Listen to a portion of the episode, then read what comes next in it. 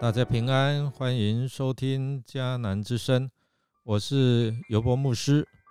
今天一月六号要分享的是设立陶城，我们要读约书亚记二十到二十二章。我们先来读今天的金句，这些。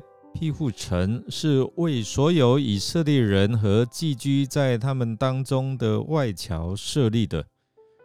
任何非蓄意杀人的，可以在那里找到庇护，躲避寻仇的人。报血仇的人不可杀他，除非他已经经过公开的审判。约书亚记二十章第九节，我们之前看了约书亚记从十三章到十九章，记载了迦南土地的分配。到了十九章，我们看到分配大致确定。从第二十章则设立了处理杀人罪的这样的制度。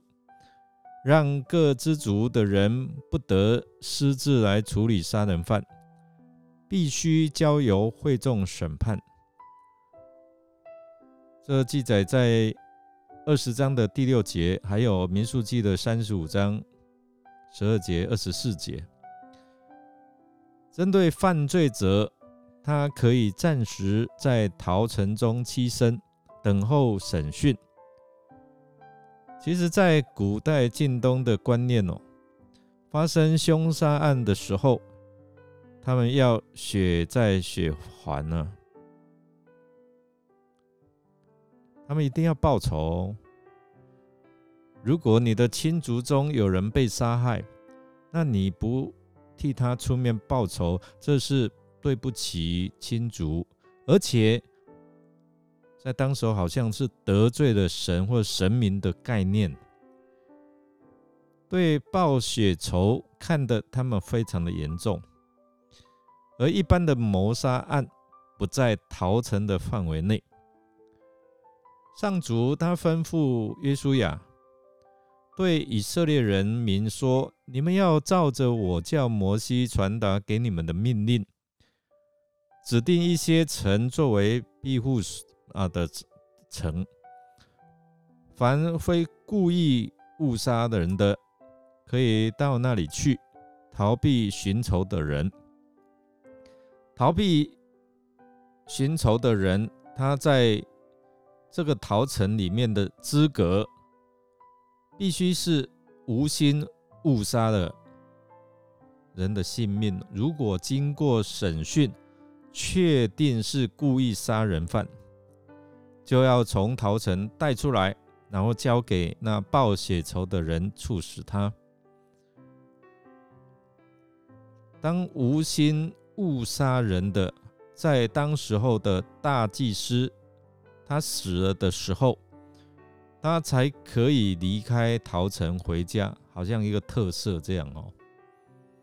另外规定，如果在大祭司还健在、还活着的时候，误杀犯。若擅自离开了桃城，被报血仇的人遇见而杀害，这样报血仇的就没有犯罪。逃城的目的是使人自己反省。上帝吩咐摩西和约书亚设立逃城，他的目的主要是让这些无心杀人者可以保保他的性命。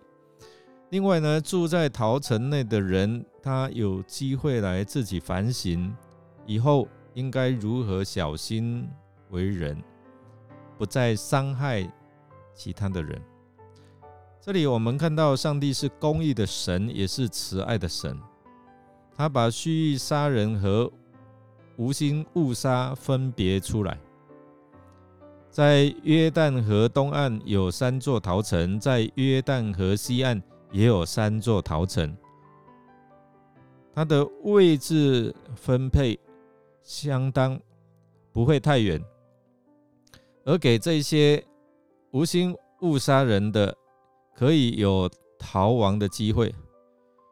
那这六座城是也是摩西他生前所指定的，都在分给立位人的诚意当中，并由立位人来管理。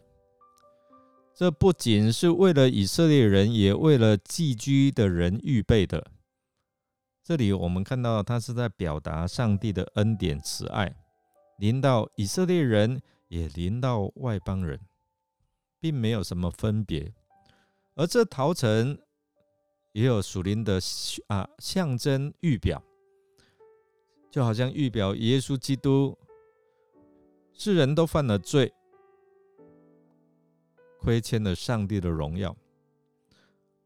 照律法来讲，他是要被律法来判定死亡追杀的，可以说是没有盼望。但是逃到耶稣基督里面，我们信靠他，接受他成为生命的主，就不至于灭亡，而有永恒的平安，如同希伯来书十章所描述的。耶稣他是我们的大祭司，因为耶稣为我们死，我们就得以出逃城，恢复自由，不再惧怕，而且能够得着基业。我们来默想上主为什么要吩咐耶稣亚进迦南地之后设立逃城呢？让我们一起来祷告。亲爱的天父，世人都犯了罪，亏欠了你的荣耀。照律法，我们是要被追杀、被刑罚，没有盼望的。我们感谢你的慈爱，预备耶稣基督成为我们的逃城。当我们愿意悔改、信靠他，我们就不至于灭亡，反而要享受永恒的生命。因着耶稣基督的死，我们可以从最终得自由，最终我们可以回到天父的家中，享受永恒的快乐。我们这样祷告感谢，都是奉靠主耶稣基督的圣名求，阿门。感谢您的收听，如果您喜欢我们的节目，欢迎订阅并给我们好评。我是尤博牧师，祝福您一天都充满平安、健康、喜乐。我们下次再见。